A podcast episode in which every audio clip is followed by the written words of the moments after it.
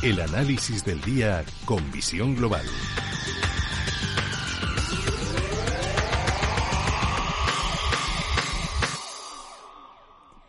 Vamos con el análisis del día y saludamos ya a Ricardo González, gestor de GPM, autor del libro El Código de Wall Street. Muy buenas noches, Ricardo. Hola, buenas noches, Mirella.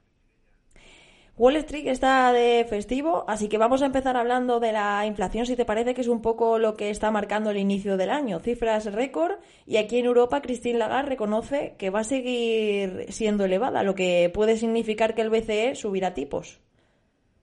Así es, eh, ya ya apuntaba maneras en, el segundo semestre de 2021, lo comentábamos por aquí cuando se hablaba de inflación transitoria, las materias primas no descontaban ese escenario y siguen descontando que la inflación puede ir, ojo, incluso a más. A partir de aquí, en los mercados hay que tener en cuenta que las altas tasas de inflación también están haciendo subir los rendimientos de la renta fija. ¿Y cuáles son los sectores que más se benefician de los incrementos de los rendimientos de la renta fija? Pues los financieros, tenemos ahí a la banca, al sector asegurador, son sectores que por su, eh, digamos, eh, calidad del servicio ligado a, las, a lo que son eh, los préstamos, pues eh, los incrementos en los rendimientos de la renta fija, en el caso de los bancos, aumenta sus márgenes de beneficio y en el caso de las aseguradoras, pues eh, las primas de los asegurados se invierten en, en, renta fija de mayor rendimiento y esto les beneficia. Así que atentos en este escenario ¿no? de alzas en los rendimientos de la renta fija, porque los sectores más beneficiados son los financieros. Hoy en China su banco central eh, ha sorprendido a los inversores, ¿no? Llevando la contraria y bajando tipos. Así es, eh, ya en China pues va, va a su ritmo, parece que que estén en eh, que, que trabajen, que jueguen en otra en otra liga y lo cierto es que hay que tener en cuenta que los mercados emergentes, incluida China, son los mercados más débiles. Mientras estamos viendo en los países desarrollados alzas en general en la mayoría de índices, los mercados emergentes están mucho más débiles y China también.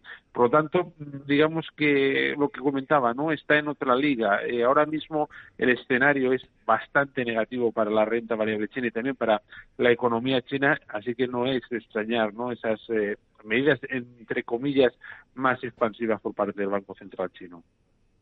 Seguimos con temas que pueden afectar a, las bolsas, al mercado, porque sigue ahí el run run eh, con todo, toda la situación de Rusia, Ucrania, posible invasión, Estados Unidos, OTAN, algo que puede afectar no solo a las bolsas, como acabo de decir, sino también al suministro de gas y, por ende a, toda Europa, que, depende mucho de ello.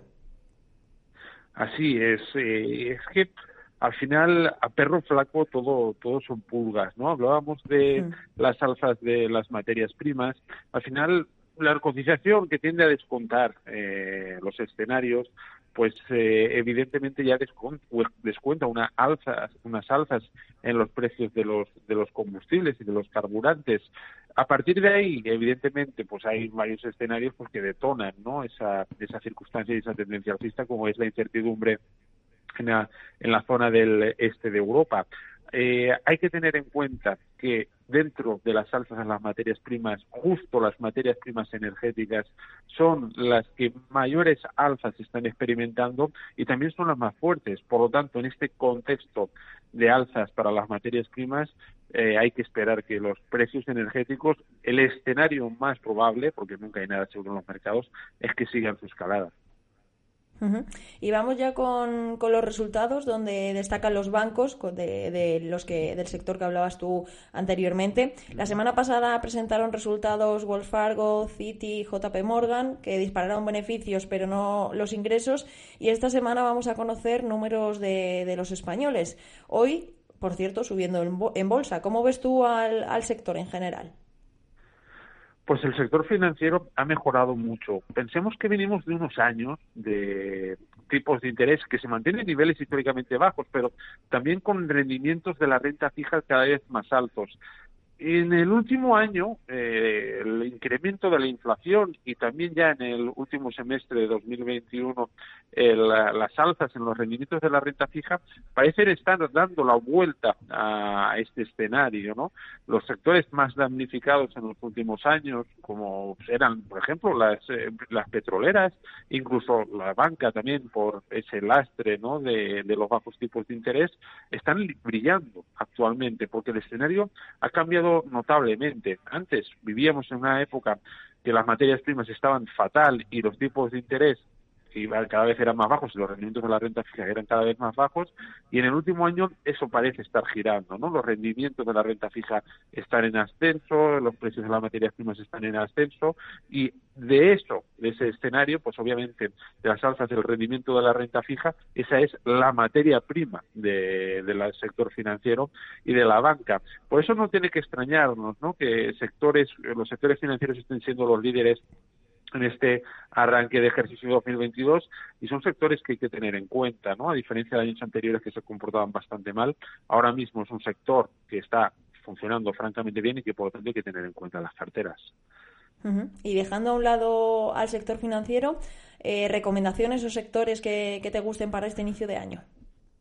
Pues bueno, ya hemos hablado, ¿no? El sector financiero en general, ahí está la banca, están las aseguradoras, tampoco hay que perder de vista sectores ligados a materias primas, como las metalúrgicas o las petroleras, que son sectores que están funcionando francamente bien. Otro sector que tiende a hacerlo históricamente bien en entornos inflacionarios es el sector inmobiliario, es un sector que históricamente ha sido un refugio para los inversores en épocas de elevada inflación, es decir, de tasas de inflación por encima del 5%, y en lo que respecta al mercado tecnológico, sobreponderaríamos eh, lo que es el sector hardware antes que el software. Está mostrando mejor comportamiento las empresas de semiconductores y es ahí donde tendríamos el punto de mira.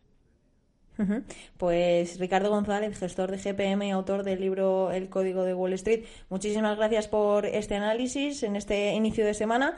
Pasa muy buena semana y hablamos el próximo lunes. Igualmente, buenas noches.